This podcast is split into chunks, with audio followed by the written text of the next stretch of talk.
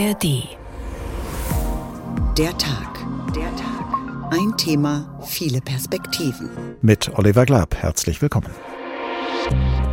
Wir traten zum Gerechtigkeitsmarsch an. Innerhalb eines Tages standen wir 200 Kilometer vor Moskau. Wenn Putin jemanden einen Verräter nennt, im Geheimdienstmilieu heißt das, das ist die Freigabe zur Liquidation. Der Staatsapparat dürfte in den kommenden Tagen und Wochen alles daran setzen, um den Eindruck zu widerlegen, dass das System erschüttert worden ist. Man muss zusammenhandeln als Team, den Zusammenhalt aller Kräfte bewahren, indem man sich rund um den Präsidenten schart. Wladimir Putin ist offenbar nicht der große Stratege, für den er sich selbst hält. Er ist offenbar erneut einer kapitalen Fehleinschätzung unterlegen. Es ist offensichtlich nur ein Akt in diesem russischen Schauspiel. Wladimir Putins Speerspitze in seinem Krieg gegen die Ukraine war einen Tag lang plötzlich auf ihn selbst gerichtet. Die Wagner-Truppe, die private Söldnerarmee seines langjährigen Vertrauten Jewgeni Prigoschin, schon länger im Clinch mit dem russischen Verteidigungsministerium, marschierte auf Moskau zu, um dann quasi auf halber Strecke plötzlich Halt zu machen. Ebenso bemerkenswert war daraufhin die Kehrtwende von Präsident Putin. Er hat Prigozhin, den er gerade noch als Verräter gebrandmarkt und mit einer unvermeidlichen Strafe bedroht hatte, nun erstmal ohne Strafe nach Belarus reisen lassen. Wer geht nun, wenn überhaupt, als Sieger aus diesem Machtpoker hervor? Was wird aus der Wagner-Truppe? Was wird aus dem bisherigen Alleinherrscher Putin? Und was bedeutet all das für Russland, die Ukraine und für den Westen? Russisch Roulette, Putin, die Wagner-Truppe und der Westen, so heißt diesmal der Tag. Ein Thema, viele Perspektiven. Und unsere erste Perspektive ist ein Blick zurück auf ein bewegtes Wochenende, ein Wochenende mit viel Bewegung, vor allem zwischen dem südrussischen Rostov am Don und der fast 1000 Kilometer nördlich gelegenen russischen Hauptstadt Moskau.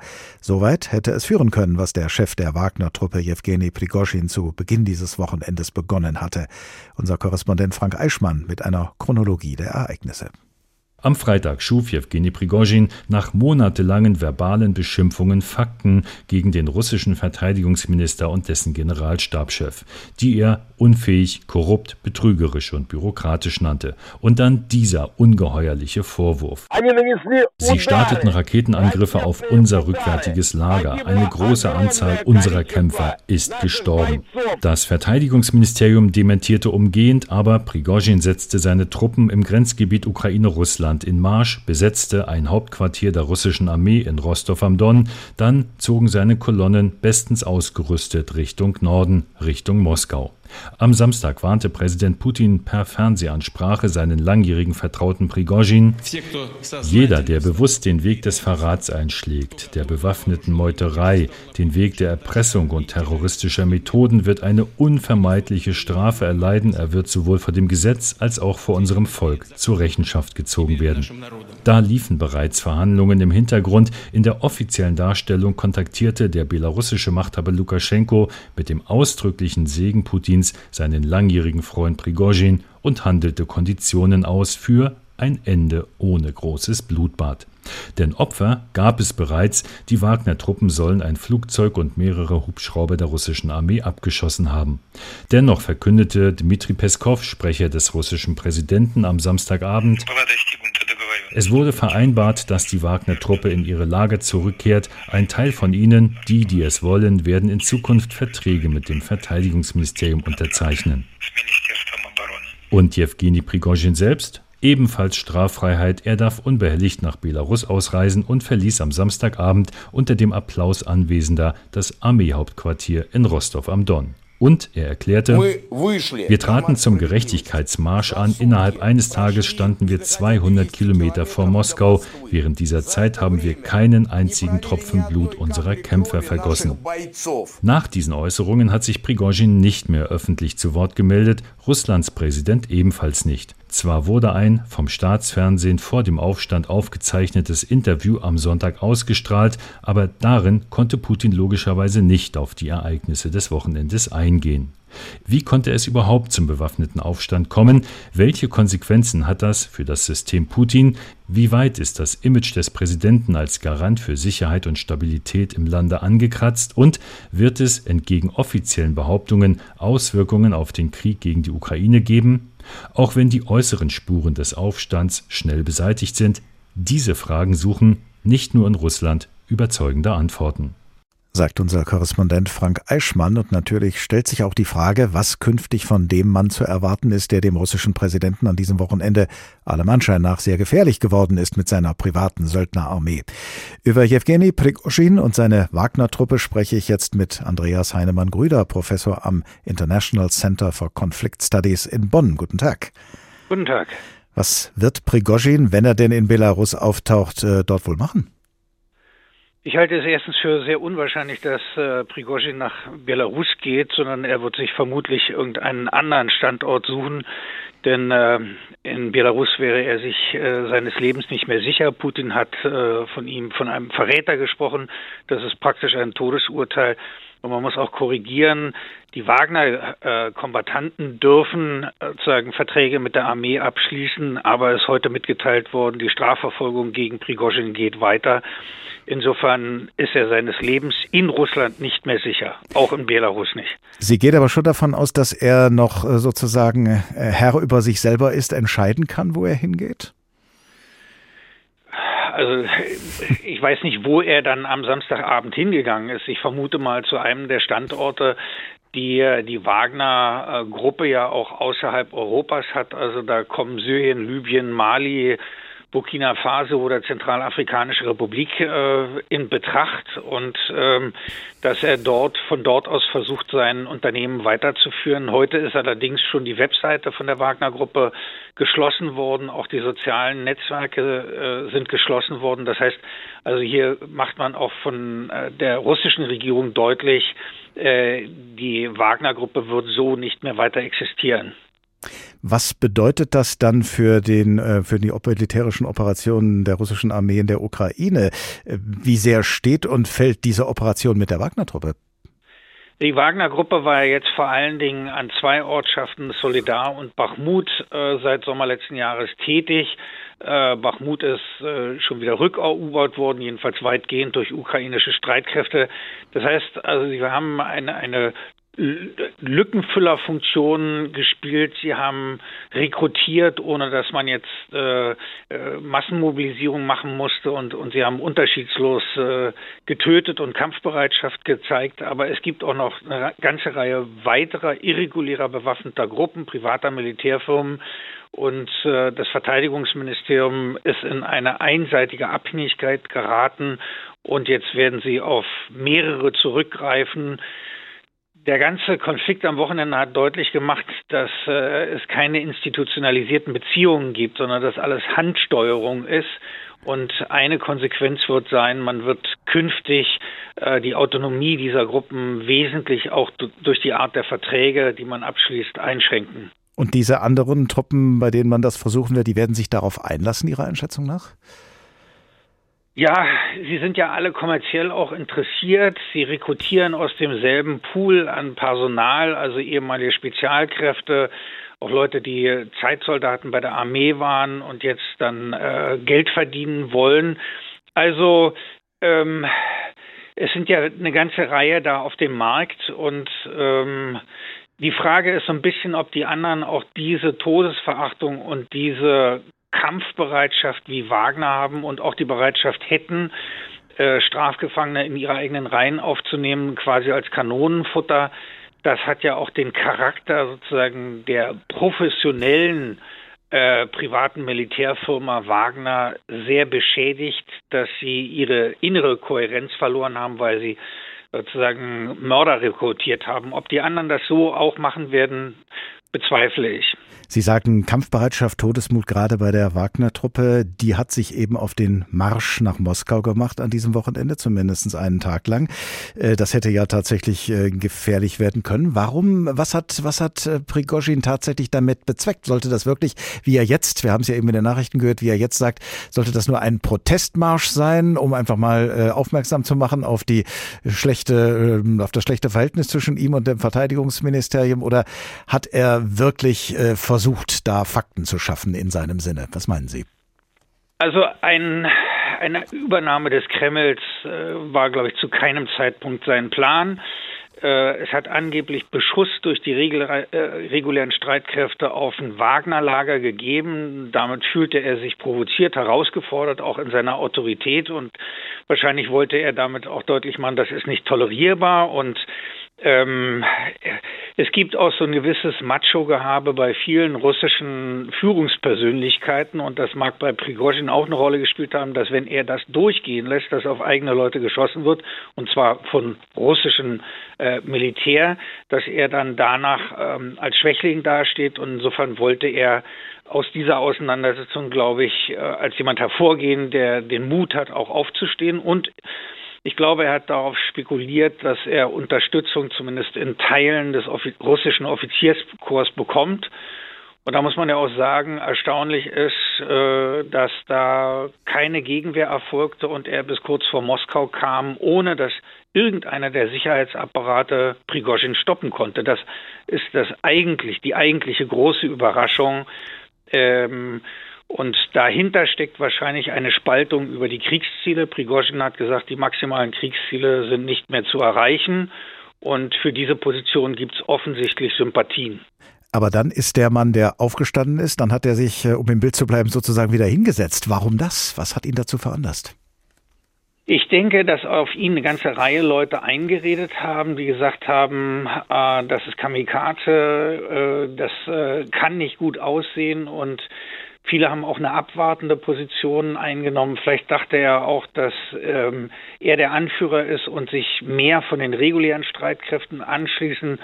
Jetzt ist auch bekannt geworden, dass offensichtlich nur ein Teil der Wagner-Gruppe ihn dabei unterstützt hat und nicht alle informiert waren. Er also auch über begrenzte Truppen verfügte. Ich glaube, es war die Zuspitzung einer, einer sich lang aufbauenden Spannung, äh, wo vielleicht die das Kalkül dahinter steckte, wir können den Krieg nicht mehr so gewinnen und Putin soll Shoigu schaffen und vielleicht auch den äh, Generalstabschef Gerasimov und ähm, dass er sozusagen der Katalysator für diesen Personalwechsel an der Spitze des Ukraine-Krieges ist. Das ist nach hinten losgegangen, weil sich Putin auf die Seite von Shoigu gestellt hat, obwohl er mit dem bestimmt genauso unzufrieden ist, wie Prigozhin es war.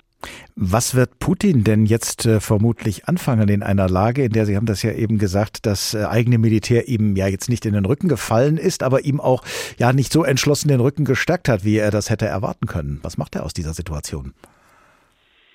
Also wenn er sich Ratschläge bei Erdogan holt, dann wird er eine riesige Säuberungsaktion äh, vornehmen im Offizierskorps, im FSB, im Militärgeheimdienst, also Militärgeheimdienst, der vor allen Dingen den Counterpart, also die, die Kooperationspartner von der Wagner-Gruppe darstellten. Also wer waren die Mitwisser, wer hat darüber geschwiegen, wie lange lang hat man darüber kommuniziert? Also es, ich erwarte eine größere Säuberungsaktion, damit Putin im Ergebnis sich sicher sein kann, dass diese Art von billigender Hinnahme äh, oder Toleranz gegenüber so einer, äh, einer militärischen Herausforderung nicht mehr stattfindet.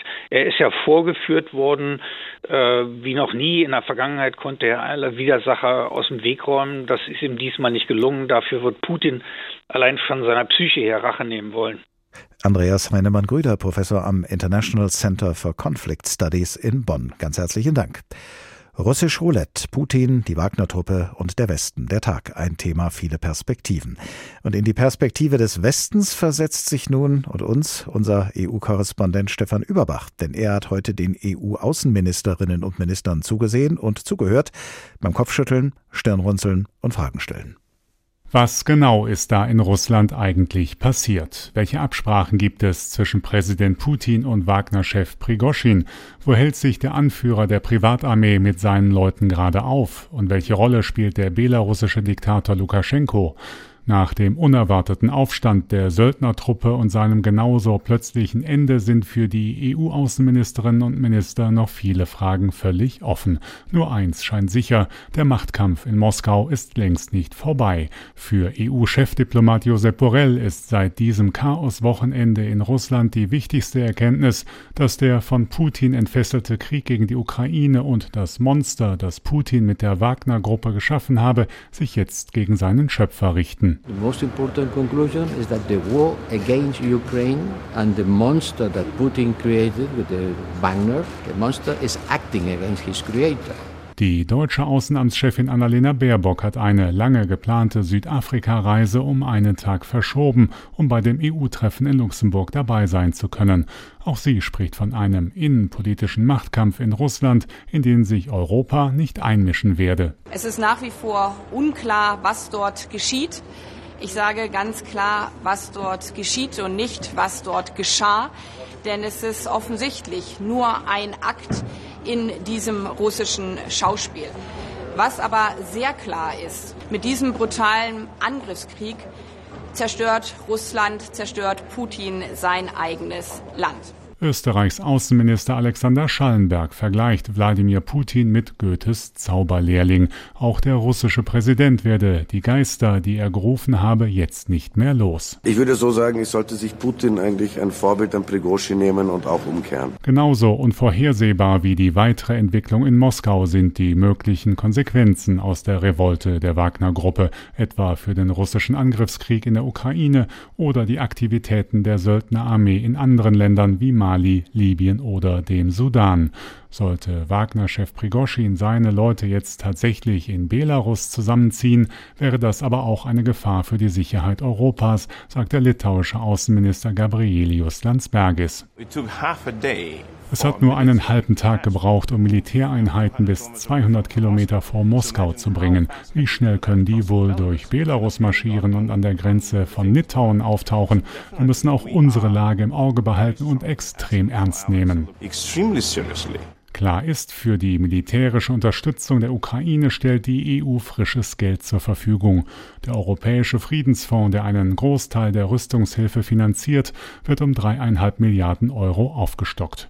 Das berichtet unser EU-Korrespondent Stefan Überbach vom heutigen Treffen der Außenministerinnen und Minister der Europäischen Union, die sich mitten im Ukraine-Krieg mit einer womöglich neuen Gemengelage in Russland beschäftigen müssen. Nico Lange ist Politikwissenschaftler, war bis zum vorigen Jahr im Leitungsstab des Bundesverteidigungsministeriums und ist seitdem bei der Münchner Sicherheitskonferenz für die Zeitenwende-Initiative zuständig. Guten Tag. Guten Tag. Die berühmte Zeitenwende als Begriff geprägt von unserem Bundeskanzler hat uns fast auf den Tag genau vor 16 Monaten ereilt, als Wladimir Putin seine Armee in die Ukraine einfallen ließ. Vor gerade mal zwei Tagen nun marschiert ein mächtiger, bislang mit Putin verbündeter Söldnerführer scheinbar ungehindert in Richtung Moskau, stoppt diesen Marsch dann quasi auf halber Strecke, schließt angeblich einen Deal mit Putin und entfernt sich in Richtung Belarus. Sehr viele verschiedene Wendungen in sehr kurzer Zeit. Bedeuten sie aus westlicher Sicht Ihrer Meinung nach schon wieder eine Wende? Das ist eher eine Dämmerung als eine Wende. Wladimir Putin war gezwungen, im Fernsehen für alle Russen vor Bürgerkrieg zu warnen. Und seitdem ist er auch nicht mehr gesehen worden. Und eine bewaffnete Gruppe ist ja fast schon spazieren gegangen in Russland, hat Millionen Städte übernommen und ist relativ leicht vorangekommen in Richtung Moskau. Jetzt ist Prigozhin von der Bildfläche verschwunden. Ob der in Belarus ankommt, was mit den Wagner-Söldnern passiert, das ist überhaupt gar nicht klar zum jetzigen Zeitpunkt. Also da sind noch viele Fragen offen. Dass Belarus und sein autokratischer Präsident Alexander Lukaschenko in diesem Zusammenhang ins Spiel kommen, der Präsident als angeblicher Vermittler zwischen Prigozhin und Putin und sein Land als womöglich künftiger Aufenthaltsort für Prigozhin, was hat es aus Ihrer Sicht damit auf sich? Alexander Lukaschenko versucht immer wieder, sich nützlich zu machen. Dem geht es um sich selbst und seine Position. Der hat schon in unterschiedlichen Situationen versucht, der Vermittler zu sein. Das ist auch eine Rolle, in der er sich gefällt. Und er hat jetzt Belarus angeboten, vermutlich auch, weil ja kein anderes Land bereit wäre, einen gewaltverherrlichenden Kriegsverbrecher wie Jewgeni Prigozhin überhaupt aufzunehmen, wenn der aus Russland raus muss. Ähm, ob das jetzt zu einem weiteren Deal führt, ich habe heute gelesen, es werden Camps für Wagner-Söldner gebaut in Belarus. Wie das weitergeht, das kann man zum jetzigen Zeitpunkt noch gar nicht so genau sagen. Es ist eine Sache, Schwerverbrecher aus Gefängnissen zu entlassen und sie in so eine Söldnergruppe zu bringen, aber sie danach wieder zu entwaffnen, scheint mir eine andere Sache zu sein. Belarus grenzt an die Ukraine. Wenn Prigozhin sich nun in Belarus aufhalten wird in Kürze, sind dann womöglich von dort aus, wie Sie das ja gerade schon angedeutet haben, als Möglichkeit in verstärktem Maße militärische Operationen Richtung Ukraine zu erwarten. Es gibt ja auch die Theorie, dass dieses Kräftemessen zwischen Putin und Prigozhin nur eine Inszenierung war mit genau dem Ziel, Prigozhin in Belarus in Stellung zu bringen. Also es sind ja viele immer schnell damit, bei allem, was passiert, False Flag zu rufen und allem eine Inszenierung zu unterstellen. Mir haben Putin und der russische Staat am Wochenende nicht den Eindruck gemacht, als wenn die in der Lage wären, so etwas Kompliziertes überhaupt zu orchestrieren und zu inszenieren. Dieser Putschversuch war echt. Was die Wagner-Söldner anbetrifft, ein paar tausend Wagner-Söldner wären nicht in der Lage, von Belarus aus zum Beispiel in Richtung Kiew oder generell in die Ukraine anzugreifen. Das hat Russland ja mit über 100.000 Truppen versucht im Februar und war selbst damit nicht erfolgreich. Also ich glaube, die Wahrscheinlichkeit, dass von Belarus was aus in Richtung Ukraine passiert, ist gering.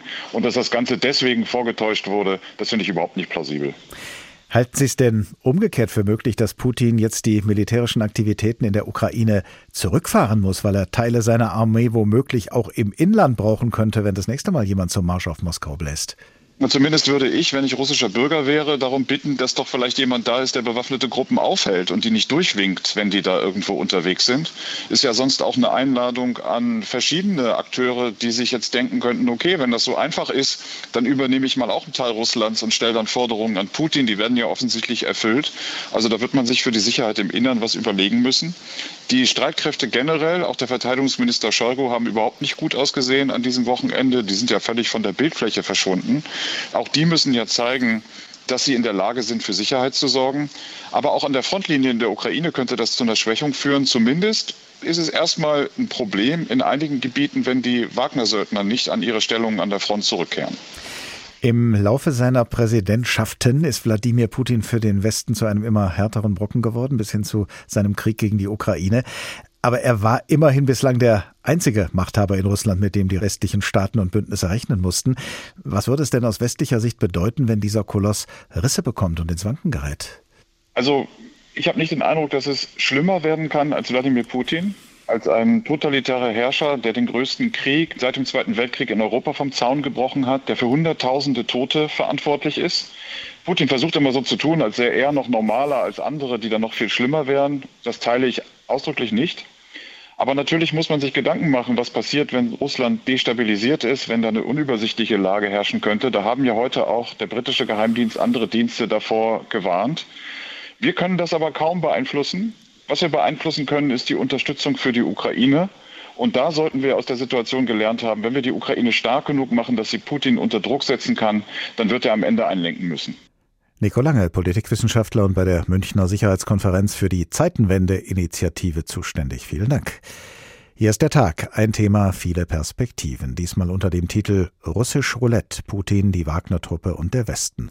Russisch Roulette, so heißt das gefährliche Spiel mit einem Revolver, in dessen Trommel sich nur eine Patrone befindet, wobei aber niemand weiß, an welcher Stelle der Trommel sie sich befindet.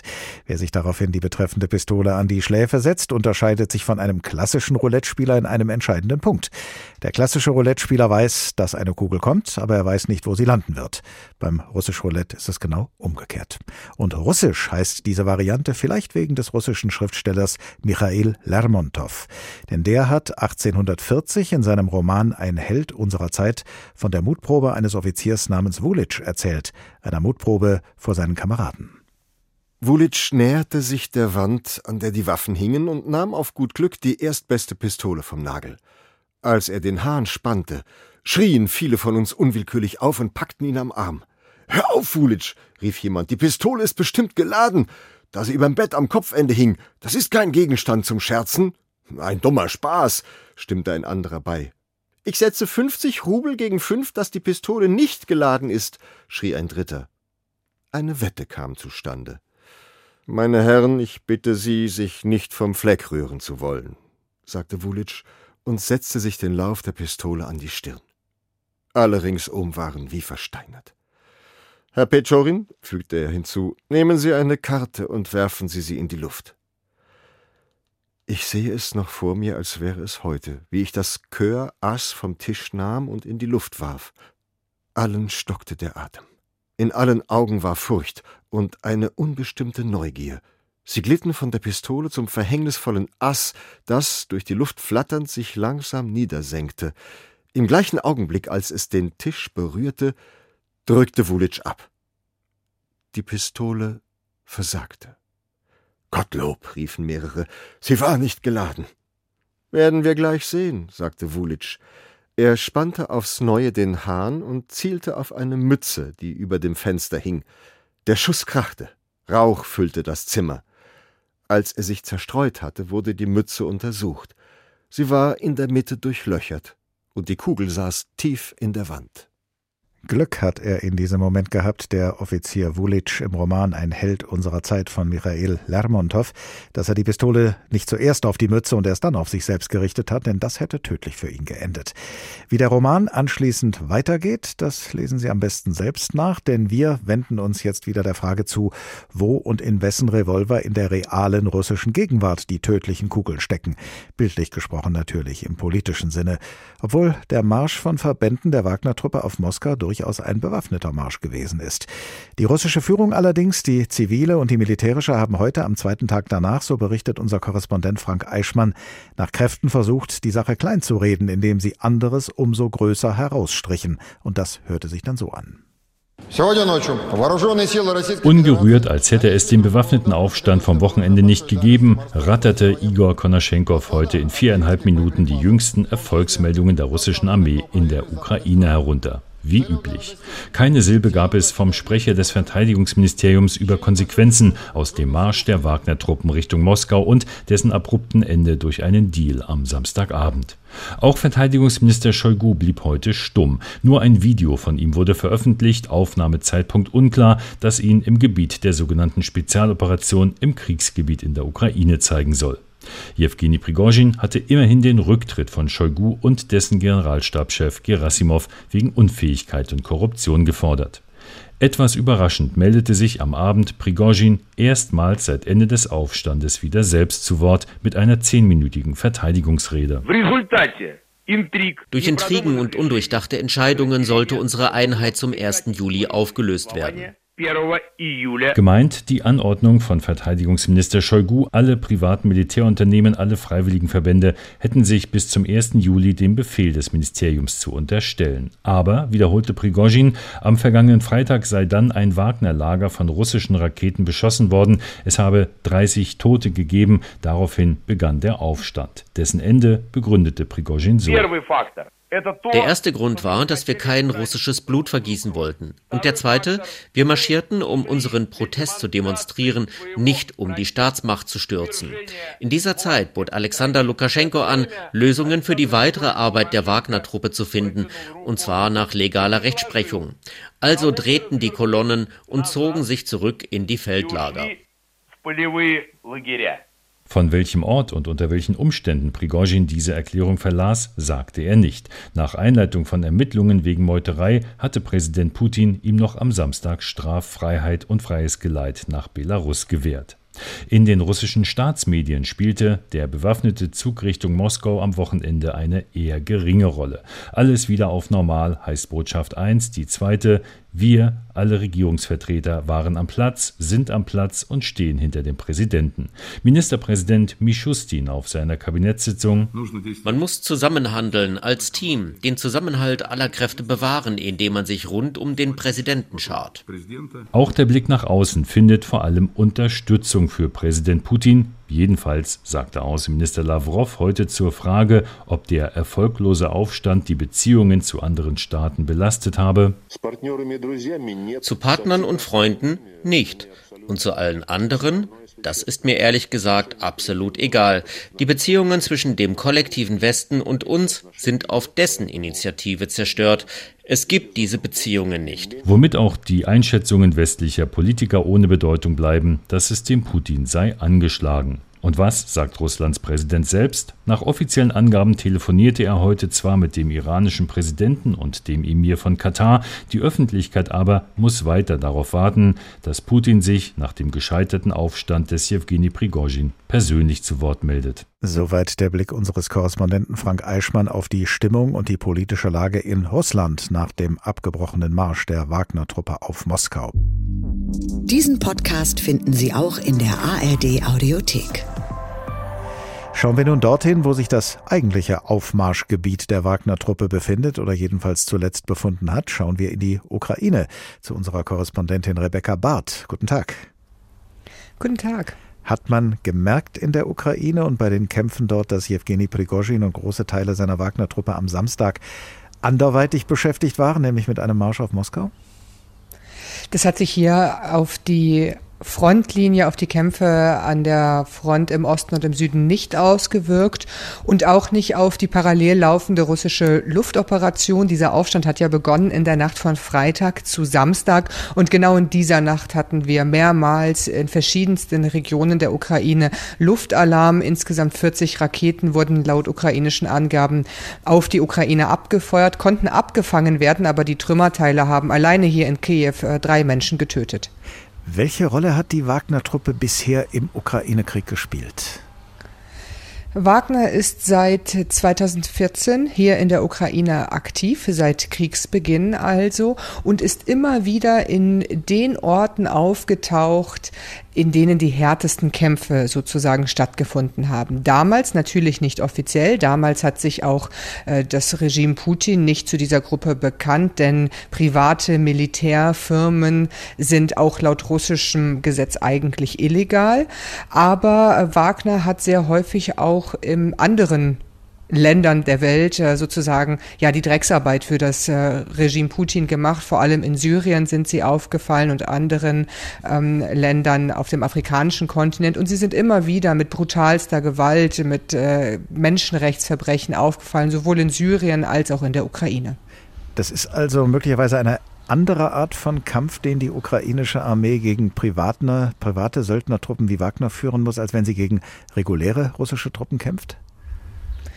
Nun, zumindest in den vergangenen Monaten war das so und vor allem bei Bachmut kann man das ähm, sehr gut beobachten. Da haben die Wagner-Söldner eine, ja, eine Wellentaktik, möchte ich sagen, angewendet. Das heißt, ähm, sie haben Welle um Welle kleine Gruppen von etwa zehn Leuten auf die Position der Ukrainer geschickt. Die Ukrainer mussten dann äh, ja auf diese anrückenden Soldaten schießen, haben damit ihre Positionen häufig äh, verraten. Das hat dann der russischen Artillerie geholfen, diese Positionen zu finden. Und es hat vor allem dadurch durch so viele Gruppen immer wieder hintereinander genau über den gleichen Weg geschickt worden, dazu geführt, dass die Ukrainer ihre Patronen verschossen haben und dann irgendwann, nachdem äh, sie sozusagen ihre Patronen verschossen haben, kamen dann die Profis. Das heißt, viele ähm, Menschen, die auf äh, Wagner-Seite gestorben sind, wurden als äh, Frontfleisch missbraucht. Das sind häufig Menschen, die aus Gefängnissen rekrutiert worden sind und wo auch äh, die Führung in Russland keine großen Aufstände in der Bevölkerung zu erwarten hat, wenn diese Menschen hier in der Ukraine getötet werden.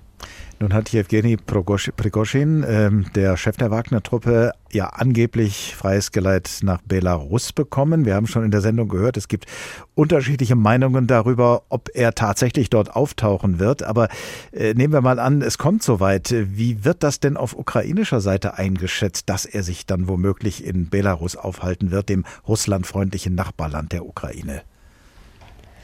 Also es ist natürlich noch nicht bestätigt, ob er nun da ist oder nicht. Äh, angeblich, das sind Gerüchte, aber wir wissen es nicht. Für die Ukraine hat es erstmal keine größeren Auswirkungen. Äh, die Ukraine ist aus Belarus angegriffen worden, als äh, die Invasion begonnen hat vor anderthalb Jahren und sie schützt ihre Nordgrenze zu Belarus sehr stark. Aber es ist nicht davon auszugehen, äh, dass dort jetzt der nächst große Angriff startet. Falls nun die Wagner-Truppe als Ganzes in der bisherigen Form nicht mehr in der Ukraine zum Einsatz käme, und darauf deutet ja auch einiges hin, haben wir in dieser Sendung schon gehört, wäre dann damit aus Sicht des ukrainischen Militärs etwas gewonnen oder wäre das so wie bei der Hydra, der vielköpfigen Schlange aus der griechischen Mythologie, für jeden Kopf, der verloren geht, wächst ein neuer nach? Wir müssen natürlich äh, beobachten, wie sich die Situation wirklich an der Front äh, verändert. Aber es ist nicht davon auszugehen, dass das Wegfallen äh, dieser Gruppe nun extrem große Vorteile, sage ich mal, für die Ukrainer bringen wird. Denn dieser Krieg wird doch von anderen Dingen bestimmt. Und das ist beispielsweise Munition, das ist die Raketenreichweite, das ist die Lufthoheit, die die Ukrainer nicht haben. Das ist Aufklärung, das sind Drohnen, Artillerie. All das sind die entscheidenden Faktoren. In einigen ähm, dieser Faktoren hat die Ukraine einen Nachteil Vorteil und das ist genau das, was ihr gerade auch Schwierigkeiten an der Front bereitet und es ist da nicht, ähm, macht da keinen Unterschied, ob auf der anderen Seite nun Wagner steht oder die russische Armee. Was genau unternimmt denn jetzt die ukrainische Regierung mit Präsident Zelensky an der Spitze, um dieses Kräftemessen zwischen Putin und Prigozhin vom vergangenen Samstag für sich zu nutzen? Nur das ist ganz interessant, die öffentliche Kommunikation der ukrainischen Seite. Man versucht da vor allem, sich auch an den Westen zu wenden und darauf hinzuweisen, dass Putin ja offenbar doch zu Verhandlungen bereit ist, wenn er denn sehr groß unter Druck steht. Das äh, spielt darauf an, dass er ja zunächst ähm, ja praktisch äh, gesagt hat, äh, man kommt nicht ungestraft äh, davon und nun soll genau das angeblich zumindest passieren. Wir wissen es ja noch nicht, äh, dass Prigozhin sich ungestraft Richtung Belarus wirklich absetzen kann.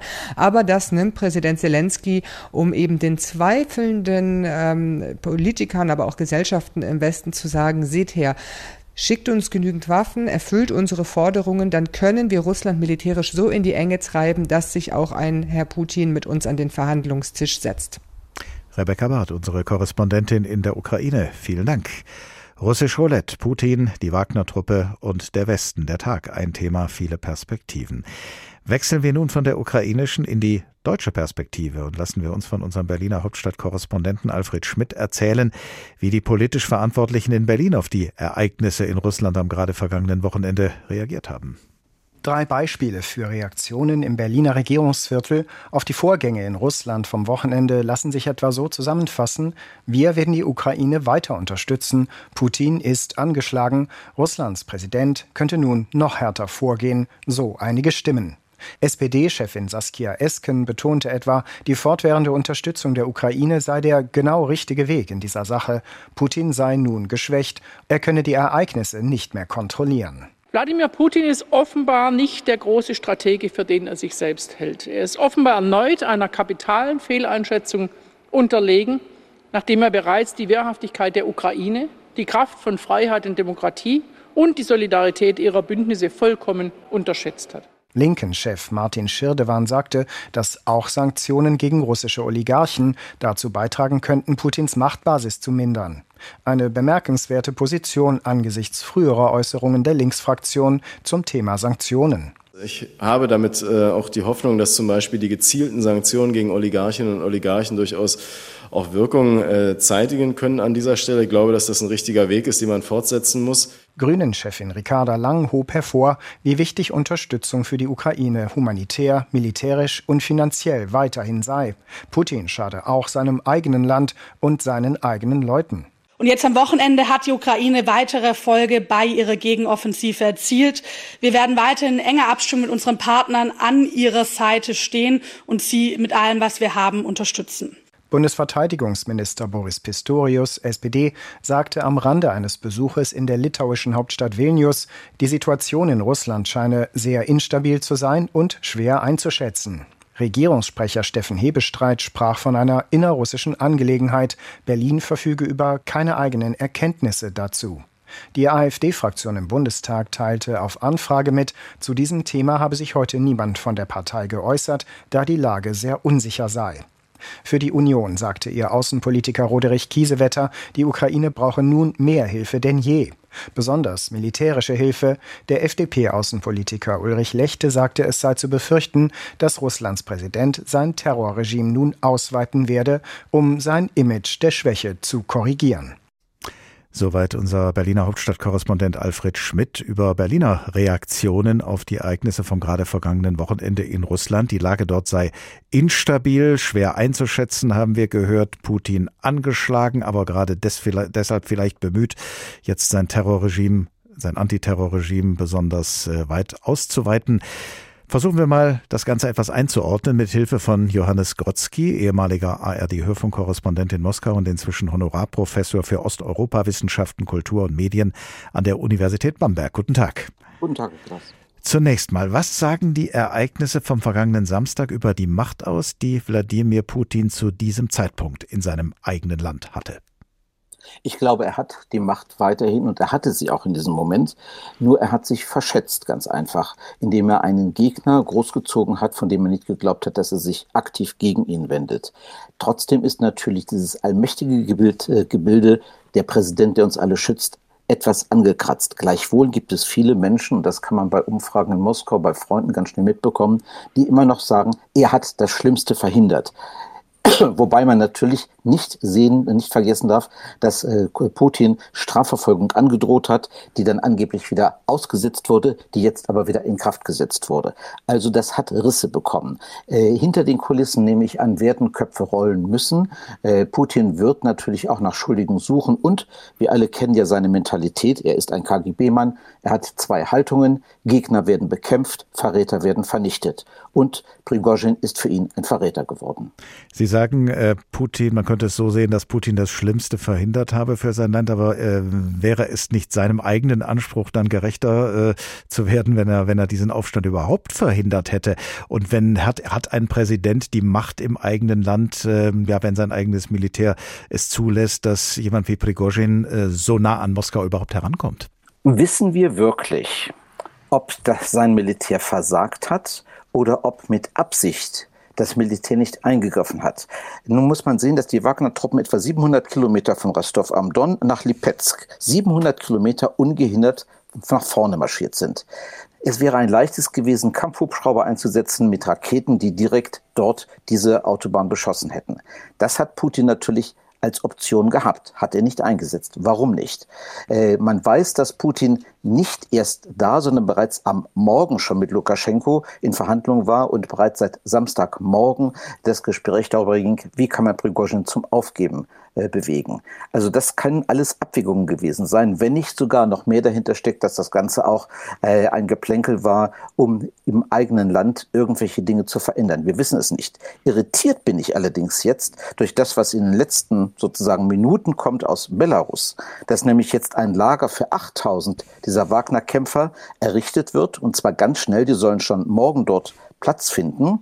Und dieses Lager befindet sich 200 Kilometer von der ukrainischen Grenze weg an der berühmten E95. Das ist diese große Autobahn, die von Mogilev, heißt es bei uns oft, oder Mogiljow, der Ort, direkt nach Kiew führt. Ich bin mir nicht ganz sicher, ob man nicht den Wagner-Leuten eine ganz böse Art Rehabilitierungsaufgabe gibt und sagt, dann müsst ihr jetzt mal von Belarus aus nochmal ordentliche Nadelstiche Richtung Kiew wenden. Könnte das, wenn Sie jetzt schon äh, so weit gehen in diesem Szenario, könnte das dann vielleicht auch sogar zwischen Putin und Prigozhin abgesprochen sein, dass man irgendeine eine Art und Weise findet, äh, ihn nach Belarus zu schicken, damit er von dort aus operieren kann? Diese Theorie ist ja auch im Umlauf. Was die beiden verbindet, können wir ja gar nicht wirklich sagen. Beide haben wirklich mit gebremstem Schaum, aber mit einer inneren Wut aufeinander reagiert. Andererseits haben beide eine rote Linie nicht überschritten. Äh, äh, äh, Prigozhin hat nie Putin namentlich angegriffen und auch nicht in seinem Amt. Und auch Putin hat nie äh, Prigozhin namentlich angegriffen. Er hat immer von den Anführern der Wagner-Truppen geredet.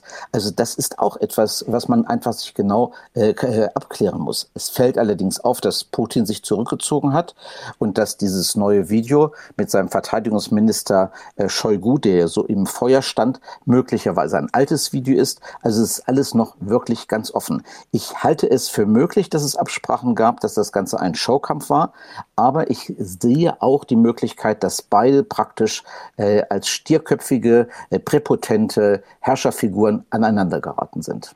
Da Sie den Verteidigungsminister Russlands erwähnen, Shoigu, ähm, wird er ihn halten können, Putin, oder bietet äh, Shoigu sich möglicherweise gerade als Bauernopfer an, äh, dass er sozusagen seinen Gegnern zum, zum Fraß vorwerfen kann im politischen Sinne? Oder muss er, diese Deutung gibt's ja auch, an ihm festhalten, weil er sonst den Eindruck erweckt, er, ja, er äh, geht ein auf das, was Prigozhin gefordert hatte? Also die Ablösung von Shoigu ist ja schon immer wieder ventiliert worden. Und äh, alle, die sich mit der russischen Verteidigungspolitik beschäftigen, haben sich immer gewundert, wie kann ein solcher äh, Zivilist Verteidigungsminister werden. Shoigu ist ja so ein Wasserbauingenieur, soweit ich weiß. Er war mal in Abakan Parteichef, also in Sibirien, und ist dann äh, langsam aufgestiegen im Apparat und war äh, nichts anderes als so eine Art Katastrophenminister. Und dann hat man ihm die Uniform angezogen und wir alle wissen, dass im Militär viele Leute immer mit ihm gefremdet haben. Und das ist vielleicht auch das Kalkül gewesen äh, von Prigozhin, der meinte, dass er gegen Shoigu andere Militärs motivieren kann.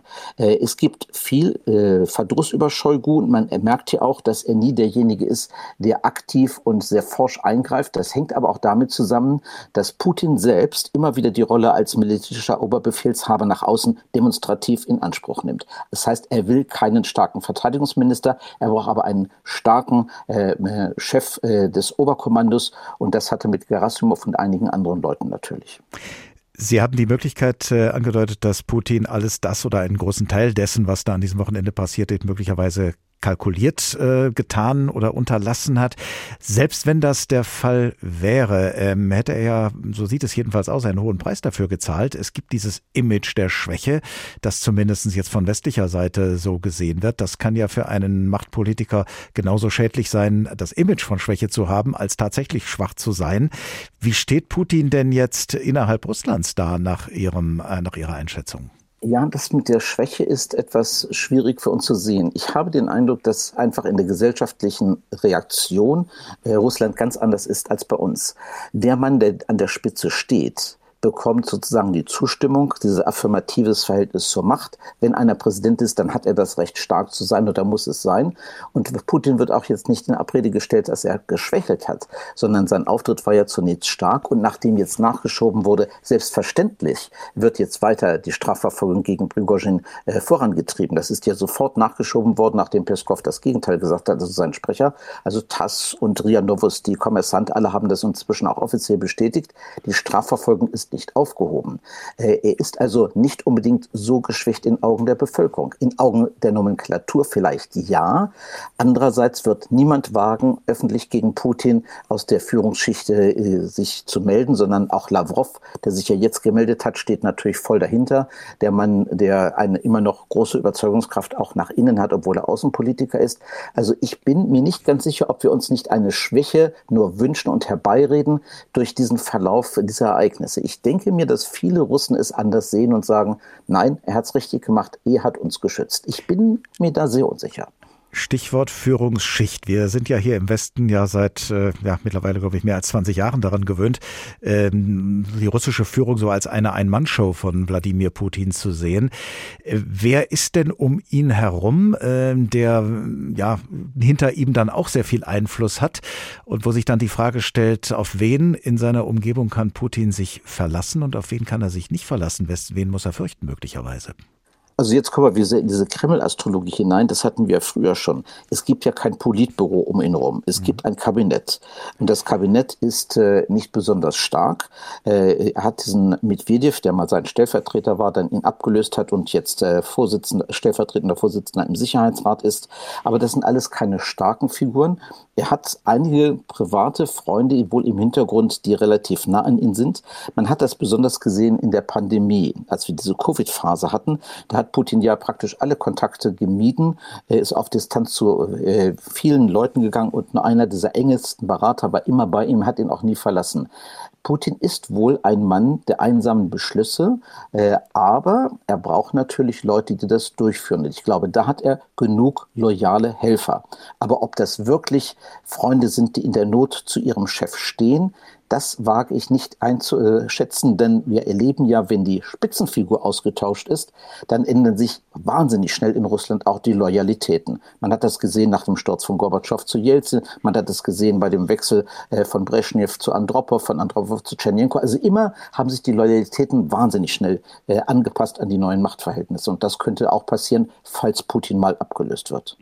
Das wird er wahrscheinlich zu verhindern wollen. Ob er es zu verhindern weiß, ist die Frage. Was könnte denn Putins Macht weiter gefährden und was könnte sie wieder stabilisieren?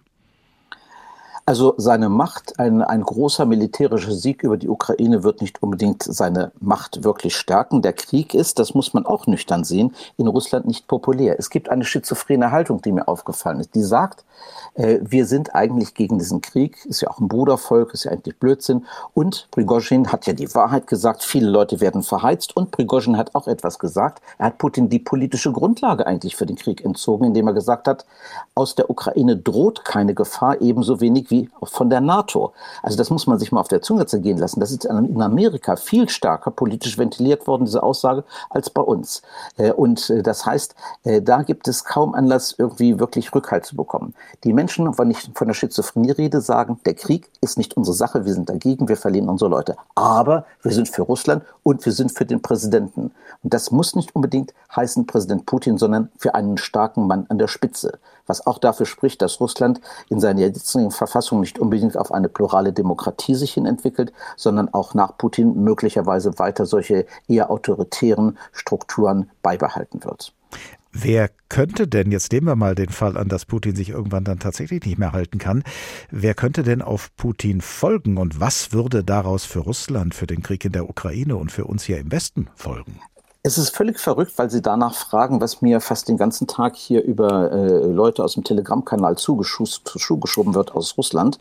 Es wird dauernd ein Mann genannt, und zwar, das ist der Gouverneur von Tula, der aus irgendeinem Grund erst als angeblicher neuer Verteidigungsminister gehandelt wurde, dann möglicherweise als potenzieller Nachfolger von Putin.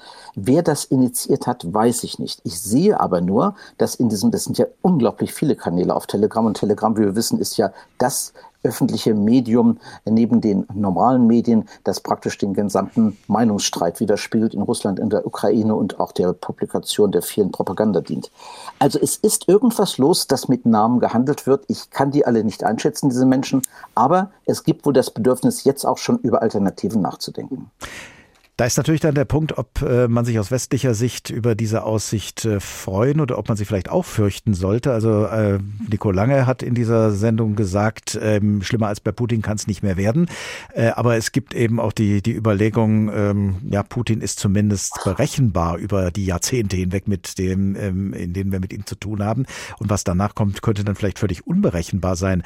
Haben Sie da äh, aus westlicher Sicht eine Priorität? Oh, ich, Herr, Herr Glas, da möchte ich wirklich erinnern an äh, die eine CIA-Studie, die allerdings weit vor dem Ukraine-Krieg mal entwickelt, entworfen wurde. Und die sagte sinngemäß, ähm, dass man froh sein kann, einen halbwegs berechenbaren, stabilen Faktor wie Putin zu haben. Denn alles, was danach kommt, ist etwas, was man im Russischen nennt die Zeit der Smuta, also der Wirren. Dann wird es Machtkämpfe geben und man darf nicht vergessen, dass die Nationalisten stark sind. Es gibt ein interessantes Gespräch von Frau Merkel, äh, das verbürgt ist, weil ich mit jemandem darüber geredet geredet habe, der bei dem Gespräch anwesend war. Da hat die Frau Merkel mal zu ihm gesagt, Wladimir, du musst eigentlich mehr Parteien zulassen, also so wie wir das auch haben, anderes Parteienspektrum. Da hat er angeblich gesagt, und ich glaube das auch, äh, Angela, wenn ich das mache, dann bekomme ich nur nationalistische Parteien, dann fliegt mir dieses Land um die Ohren, dann kann es nicht mehr zusammenhalten. Das heißt, ihm ist sehr wohl klar, dass es in diesem Land unheimlich starke divergierende Kräfte gibt. Wir haben das alles übertüncht, aber gehen Sie mal nach Tatarstan, Baschkortistan, gehen Sie mal nach Tuva. Es gibt eine Stimmungslage sehr viel bei Leuten, die sagt, im Grunde wären wir ohne dieses jetzige Russland besser dran. Tatarstan hat beispielsweise lange nicht den gemeinschaftlichen äh, Vertrag unterschrieben für die äh, Föderation, die russländische Föderation. Das sind alles Dinge, die uns entgehen, weil wir nur auf Moskau oder Petersburg schauen und nicht weit genug in die, über die sibirischen Grenzen hinausreisen. Also was heißt das dann unterm Strich? Äh, sind wir mit Putin besser oder be be besser bedient als mit allem, was danach kommen könnte? Oder? Äh, äh, so sicher bin ich da in meinem Urteil mir nicht. Ich glaube schon, dass Russland jetzt äh, das schlimmste Schicksal hat, was es nach dem Zerfall der Sowjetunion ereilen konnte. Und ich bedauere alle meine Freunde und Bekannte, die entweder das Land verlassen mussten oder im Knast sitzen. Und äh, wir sehen ja jetzt auch heute ist ja wieder ein groß hochrangiger Wissenschaftler verurteilt worden zu vieler zu einer hohen Haftstrafe. Ähm, das, äh, ich glaube schon, es wird nicht schlimmer. Ich kann es mir kaum vorstellen. Es könnte nur schlimmer werden, wenn es eine nationalistische Welle kommt, äh, wie Prigozhin sie ja auch schon versucht hat zu motivieren, wo er ja gesagt hat, wir müssen auf das Lebensniveau von Korea runter, müssen einen totalen Krieg machen gegen die westliche Welt und müssen auf eine reine Kriegswirtschaft umstellen. Das ja alles hat ja Putin versucht zu verhindern. Putin hat ja so einen Gesellschaftsvertrag den Leuten angeboten, ich schütze euch, biete euch Wohlstand und dafür lasst ihr mich machen äh, und ich, ihr werdet schon sehen, das läuft richtig. Das hat ja bis jetzt jetzt so ungefähr geklappt für viele Russen, die sich angepasst haben und unpolitisch waren. Es hat nicht gepasst für Menschen, die freiheitsliebend waren, die pluralistisch gedacht haben und die andere politische Zielvorstellungen als Putin hatte. Aber für die Masse hat das bislang funktioniert. Also ob es schlimmer wird und wie es schlimmer wird, war keiner zu sagen. Aber es ist nochmal für die Zeit seit dem Zerfall der Sowjetunion der schlimmste Zustand, den Russland bislang hat. Johannes Gotzki, ehemaliger ARD-Hörfunkkorrespondent in Moskau und inzwischen Honorarprofessor für Osteuropawissenschaften an der Universität Bamberg. Ganz herzlichen Dank. Russisch Roulette, Putin, die Wagner-Truppe und der Westen. Das war der Tag. Ein Thema, viele Perspektiven. Auch als Podcast zu finden in der ARD Audiothek und zwar in der Rubrik Politik und Hintergrund. Und dort in der Audiothek finden Sie auch andere Podcasts, zum Beispiel einen Podcast von MDR aktuell mit dem Titel Was tun, Herr General? Wenn Sie wissen wollen, womit sich der Tag als nächstes beschäftigt, abonnieren Sie unseren Newsletter über hr2.de oder hrinforadio.de. Ich heiße Oliver Glab und ich wünsche Ihnen eine gute Zeit. Bis zum nächsten Tag. Der Tag. Der Tag. Ein Thema, viele Perspektiven.